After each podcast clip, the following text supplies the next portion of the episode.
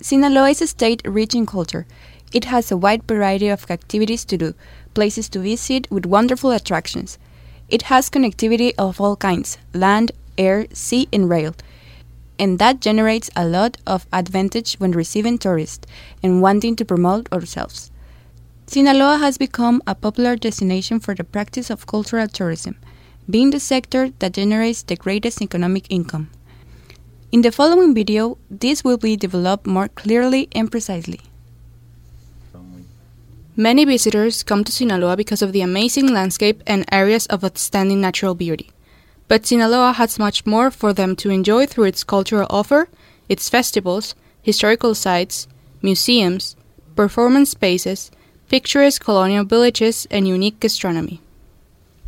In 2020, 924,262 visitors came to Sinaloa and contributed about 2 million pesos to the account of economy. Tourism is vital to the economic prosperity of the region. Tourists come to Sinaloa to visit friends, relatives, or for a beach vacation.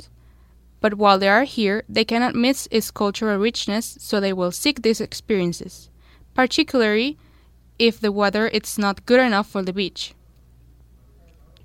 These activities include visiting historical monuments, its dances, costumes, and traditions, as well as enjoying its music, gastronomy, and buying handicrafts in its different states rich in culture. Sinaloa has all means of transportation. The most famous and used touristically is in Los Mochis.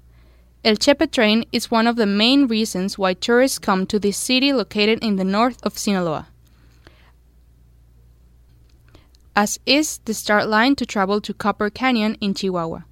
Did you know that in the first quarter of 2021, Los Mochis received more than 50,000 tourists?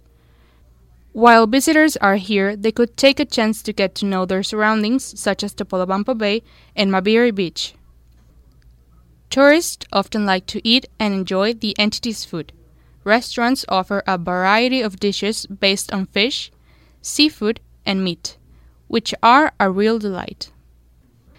Many hotels offer local restaurants and touristic routes to magical villages, archaeological sites, beaches, hot springs, scenic statuaries, and carry out activities such as sport fishing. Generally, cultural tourists tend to generate more economic income in the destinations they go to than any other type of tourist, being also the type of tourist that the region receives the most. In Sinaloa, the cultural tourist is inclined to know in depth the customs and traditions of the Yoreme Mayo culture in San Miguel Zapotitlan, each year in Holy Week. The tourists that visit Sinaloa for cultural purpose experience the places and culture. That's why we hope they have the best experience so they can help promoting the place because it's more common nowadays that visitors put their opinion on websites like TripAdvisor and Expedia. Social media is a great help in order to share information. You can use sinaloa.travel to see what's new in Sinaloa and also discover information about events, festivals, and places to visit. Sinaloa has a very wide cultural offer that includes the four magical towns, the stately towns, and the indigenous people, among other destinations, where you can enjoy the costumes, traditions, gastronomy, crafts, and dialects of these places. For example, in the Pueblo Mágico El Fuerte, many tourists arrived on September 15 and 16 for the celebration of Mexican Independence Day, meeting at night in the main square located in front of the government palace. Tourists spend a short day in the town, whose leave income to hotels, restaurants, museums, attractions. They also consume typical candies, buy handicrafts and souvenirs from this magical town. Mazatlan is a very representative place in Sinaloa and has great tourist and cultural potential.